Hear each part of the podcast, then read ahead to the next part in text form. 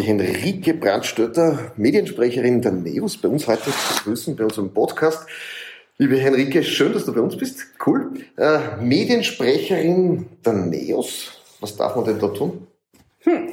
Also ich bin ja nicht nur Mediensprecherin, ich bin auch zuständig für Frauen- und Gleichbehandlung, Entwicklungszusammenarbeit in Afrika, Startups und EPUs und die Auslandsösterreicherinnen und Österreicher also man würde sagen, Schröder hätte gesagt, das ist Gedöns. Ja? Frauen, Familie und anderes Gedöns ist ein legendäres Zitat von ihm. Und ähm, dafür bin ich zuständig. Und Medienpolitik, das ist mein Steckenpferd. Medienpolitik ist aber eine B2B-Angelegenheit. Und ich ähm, arbeite hart daran, aus einer B2B-Angelegenheit eine B2C-Angelegenheit zu machen, weil ich bin der Meinung, dass es jeden Menschen in Österreich interessieren muss, was steht in der Zeitung, wie kommt das zustande, ist das eine seriöse Quelle? Sind das Fake News? Um sich dann auch eine Meinung bilden zu können. Warum ist es dann eine B2B-Angelegenheit? Naja, weil Medienpolitik bei all diesen Debatten, da reden dann Medienmacherinnen und Medienpolitikerinnen ähm, über Finanzierungsmodelle und die Zukunft hier und jetzt und Förderungen. Das werden wir ja vielleicht in diesem Podcast auch noch tun. Das sind dann Dinge, die grundsätzlich den Leser oder den Rezipienten, den Seher nicht so rasend interessieren. Bei unserem Podcast fragen wir immer unseren Interviewpartnern auch ein bisschen, dass sie sich persönlich vorstellen. Eines der wirklich coolen Dinge, du sprichst Suaheli. Ja? Bebe. Schön, dich zu sehen. Richtig cool, ich freue mich sehr. Äh, äh, vielleicht ganz kurz, deine Geschichte bis zur Nationalrätin ist welche? Ähm, ich äh, habe die Werbeakademie gemacht, wollte eigentlich Werbetexterin werden. Das war damals noch ein sehr männlicher Beruf. Ich bin aber auch Mutter geworden sehr früh und war von Anfang an Alleinerziehende dann habe ich mir was anderes überlegen müssen im Leben und habe beschlossen, na ja, Werbung, wenn zwölf Stunden Tag, das geht mit einem kleinen Baby nicht, aber Journalismus, das geht und wurde Redakteurin bei FM4, bin dann durch die Medienlandschaft durchgetingelt, äh, Pressearbeit gemacht, auch für Medienunternehmen und bin irgendwann einmal auch im Marketing gelandet und habe, bevor ich kandidiert habe für NEOS, auch fünf Jahre lang ähm, sehr viele ihrer Kampagnen gemacht und vor allem Guerilla-Marketing, das war immer mein, mein Steckenpferd. Der Job als Nationalrätin ist konterkariert durch eine Pandemie geworden. Vieles, das man sich vorgenommen hat, ist heute alles ganz anders. Wie ist momentan der Job der Nationalrätin? Ja, er ist trotzdem extrem bunt äh, und vielfältig, weil das Tolle ist ja, ich kann mir meinen Job total selbst gestalten. Was mir ein bisschen abgeht, ist äh, mit meinen vielen Funktionen die Zeit, dass ich auch inhaltlich mich extrem in Dinge vertiefen kann. Das bleibt manchmal für meinen Geschmack auf der Strecke. Ähm, es ist natürlich jetzt viel weniger glamourös. Es ist nicht mehr heute UNO New York und äh, morgen ein wichtiger Vortrag in äh, Berlin und übermorgen dann im Plenum ähm, herumzuwüten. Ähm, und es hat vor allem auch ganz viel damit zu tun, dass man sich mit den Sorgen der Menschen auseinandersetzt, weil viele, viele Menschen haben Sorgen und machen, haben Zukunftsängste und die sind berechtigt. Und gleichzeitig, ich bin Oppositionspolitikerin, sehe ich natürlich sehr kritisch, was die Regierung ähm, veranstaltet, um den Menschen nicht in, Form, in der Form zu helfen oder zu unterstützen, wie wir das für richtig empfinden würden. Medienpolitik ist jetzt, da bist du dafür zuständig von Seiten der NEOS. Wie siehst du denn die Medienlandschaft heute? Wie ist da der Status quo aus deiner Sicht? Österreich ist ein sehr kleiner Medien- und Werbemarkt und dafür haben wir ja relativ viele Medien. Es entstehen ja jetzt auch an allen Ecken und Enden neue Medienprojekte, ähm, die teilweise durchaus spannend sind und interessant oder zumindest auch interessant im Kontext, wie sie zustande kommen und wer sie finanziert. Gleichzeitig haben wir ein Fördersystem, das völlig absurd ist. Wir haben im internationalen Vergleich eine sehr kleine Presseförderung und aber auf der anderen Seite eine extrem hohe Förderung via Inserate. Also es wird Politik via Inserate gemacht, via Spots, die geschalten werden. Das ist völlig absurd weil ich dadurch mir die lauteste Stimme kaufe. Ich nehme natürlich Einfluss auf die Medien. Es braucht mir überhaupt niemand erzählen, dass das keine Auswirkungen hat auf ähm, das, was berichtet wird oder wie berichtet wird. Und es geraten ja auch die Journalistinnen und Journalisten in den Redaktionen dadurch immer mehr unter Druck. Und jetzt haben wir ja den Peak das lässt mich immer noch völlig fassungslos zurück, nämlich, dass diese Regierung zwei Ausschreibungen am Start hat. Und zwar will sie einerseits in den nächsten vier Jahren 30 Millionen Euro ausgeben für Kreation Und bitte festhalten, 180 Millionen Euro für Media, also für das Schalten von Inseraten. Das ist, zusammengerechnet sind das 210 Millionen Euro in den nächsten vier Jahren, runtergebrochen auf, was bedeutet das an Geld pro Woche, ist das eine Million Euro die man pro Woche für, ich kann es nicht anders nennen, Regierungspropaganda ausgeben möchte. Das ist absurd viel Geld. Damit ist diese Regierung der größte Werbekunde, den dieses Land je gesehen hat. Sie ist größer als die großen Supermarktketten oder auch Mobilfunker. Und Supermarktketten und Mobilfunker, die haben eine Konkurrenz. Die Regierung hat ja keine Konkurrenz. Und das kritisiere ich und äh, das wird unseren Medienmarkt nicht besser machen. Aber ist es nicht so, dass jetzt Kommunizieren anders wurde, dass man sagt, man kommuniziert heute nicht nur über große Medien, die dort gefördert werden, sondern man hat ja jetzt heute über Social Media Möglichkeiten, die man ja früher nie hatte. Das heißt, jeder kann in Wirklichkeit in seinem Umfeld kommunizieren. Das müsste ja eigentlich für die Neos euch mehr oder weniger in die Hand spielen. Warum sollte es uns in die Hand spielen? Weil ja, ja jetzt eigentlich jeder für sich selbst ein Medium ist. Richtig, also jeder kann podcasten. Ich selber habe auch einen Podcast. Jeder kann bloggen. Ähm, es geht auch in der Politik so weit, dass äh, Parteien mittlerweile eigene Medien betreiben, um einen Bypass um, um tradierte Medien zu legen. Da war ja die FPÖ ganz vorne mit dabei und auch die ersten, die das erkannt haben für sich. Wir Neos machen das übrigens nicht. Ähm, ja, jeder Mensch ist ähm, sein Medium, aber damit geht einher ja auch eine ganz große Verantwortung. Und dem wird noch nicht Rechnung getragen, weil es bedeutet natürlich etwas, wenn ich irgendeinen Unsinn verzapfe, ähm, oder sogar ähm, gefährliche Behauptungen aufstelle. Das sieht man ja auch jetzt gerade in der Pandemie beim Thema Impfen und ähm, über Social-Media-Kanäle das äh, mit der Welt teilen kann und die teilt es dann wiederum weiter. Ähm, deshalb ist es irrsinnig wichtig, dass wir Medienkompetenzunterricht bekommen. Das heißt, Menschen müssen schon sehr früh lernen, was ist der Unterschied zwischen echten Nachrichten und Fake News beispielsweise. Wie erkenne ich die und was kann ich tun, wenn ich über Fake News drüber stolpere? Weil, ich meine, Hand aufs Herz, jeder von uns hat irgendjemand in der Familie, der auf der YouTube-Universität anscheinend studiert hat und Verschwörungstheorien verbreitet. Ich glaube, es gibt mittlerweile keine Familie mehr, wo es nicht irgendjemanden gibt, der ein bisschen schräg ist und den man auch ein bisschen im Blick haben sollte und sagen sollte, du, komm mal her, ich erzähle dir jetzt, ähm, warum das Fake News sind und äh, was du tun kannst, um das nächste Mal nicht mehr in diese Falle zu tappen. Da gibt es noch viel zu tun.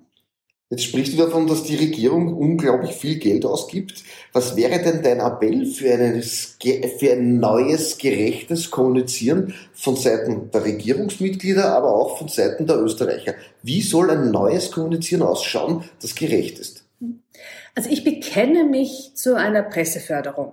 Ja? Medien sind meritorische Güter, ähnlich wie ein Burgtheater oder eine Staatsoper, die nicht allein vom Markt leben können. Vor allem, wenn sie ein Full-Service-Angebot haben. Das heißt, äh, eine komplette Redaktion von der Außenpolitik ähm, bis hin zur Wirtschaftspolitik. Aber das System, wie es derzeit gebaut ist, ist eben absurd. Das heißt, wir müssen ähm, die Summe relativ simpel umdrehen. Das heißt, runter mit diesen Inseraten, Irrsinn, zum Vergleich, in Deutschland, die deutsche Bundesregierung kommt jedes Jahr auch mit 15 Millionen Euro aus an Werbung. Und das Land ist doch zehnmal so groß wie Österreich. Ja? Wir brauchen das Zehnfache. Also runter mit den Inseraten. Es wird nur mal das beworben, was auch beworben werden muss. Beispielsweise holen Sie sich einen neuen Pass. Dafür rauf mit der Presseförderung, die aber knüpfen an klare Kriterien. Zum Beispiel ein Redaktionsstatut, Mitgliedschaft im Presserat, ähm, eine klare Trennung zwischen Anzeige und äh, Berichterstattung. Da sind der Fantasie keine Grenzen gesetzt, aber ich brauche klare Regeln, an die sich alle halten müssen, die etwas aus diesem Topf haben wollen. Und es ist mir ein besonderes Anliegen, dass auch Digital Only gefördert wird. Jetzt, wie die, die Regierung hat jetzt eine neue einen neuen Vorschlag gemacht für ähm, eine neue Digitalförderung. Das fördert ja vor allem Medien, die den digitalen Wandel verschlafen haben und denen man jetzt helfen muss, hier die ersten Schritte zu machen in der digitalen Welt oder die ersten richtigen professionellen Schritte zu machen. Was man nicht fördert, nach wie vor, sind Medien, die eben nur digital passieren. Und das ist aber die Zukunft. Bedrucktes Papier ist die Vergangenheit. Das ist nicht zukunftsorientiert. Und es ist mir ein Rätsel, warum man hier so beharrt und nicht zukunftsorientiert denkt. finde ich jetzt richtig cool. Wir sind ja ein reines Digitalmedium. Äh, wenn wir jetzt noch die Geschichte oder die Frage, und was wünschst du dir, wie sollte sich denn der Österreicher zum Thema Kommunizieren mündig aufstellen, damit er das alles irgendwie unter einen Hut bringt, beziehungsweise dass er das auf der einen Seite wahrnimmt und weiß, dass das so ist, und auf der anderen Seite, was kann er denn er persönlich tun, um zu sagen, welche Art von Kommunizieren will ich in Zukunft haben, damit wir ein schönes Leben haben? Einerseits muss ich den Bürger, die Bürgerin dabei unterstützen, eben den Unterschied zwischen Fake News und echten Nachrichten zu kennen. Ähm, und ich, sie brauchen mediale Skills. Und das kann ich abholen mit Medienkompetenzunterricht. Da habe ich zum Beispiel die Idee, ähm, dass das, diese, diese Form der Aus- und Fortbildung durchaus auch die Landesstudios des ORF übernehmen können. Ich persönlich bin der Meinung, die Landesstudios des ORF sind durchaus etwas, was man hinterfragen kann, ob es die braucht oder in dieser Form braucht. Ich bin aber auch gelernte Österreicherin und weiß, die sind nun mal da, die kriegt man nicht weg dann mache ich einfach was Besseres draus. Dann sorge ich dafür, dass die gute Arbeit machen. Das heißt, ich nehme ihnen weg äh, zum Beispiel das Anhörungsrecht der Landeshauptleute. Die Landeshauptleute dürfen nämlich mit anhören, mitbestimmen, wer denn Landesdirektor oder Direktorin wird, was wieder mal absurd ist. Das würde ich ihnen wegnehmen, aber gleichzeitig könnten die guten Redakteurinnen und Redakteure dafür sorgen, Menschen, Schülerinnen und Schülern Medienkompetenz beizubringen. Also wenn Menschen das können, ähm, dann können Sie auch, ähm, sind Sie auch gute Rezipientinnen und Rezipienten von, von Zeitungen, von Fernsehsendungen und, und Radiosendungen und, weiteren digitalen Formaten.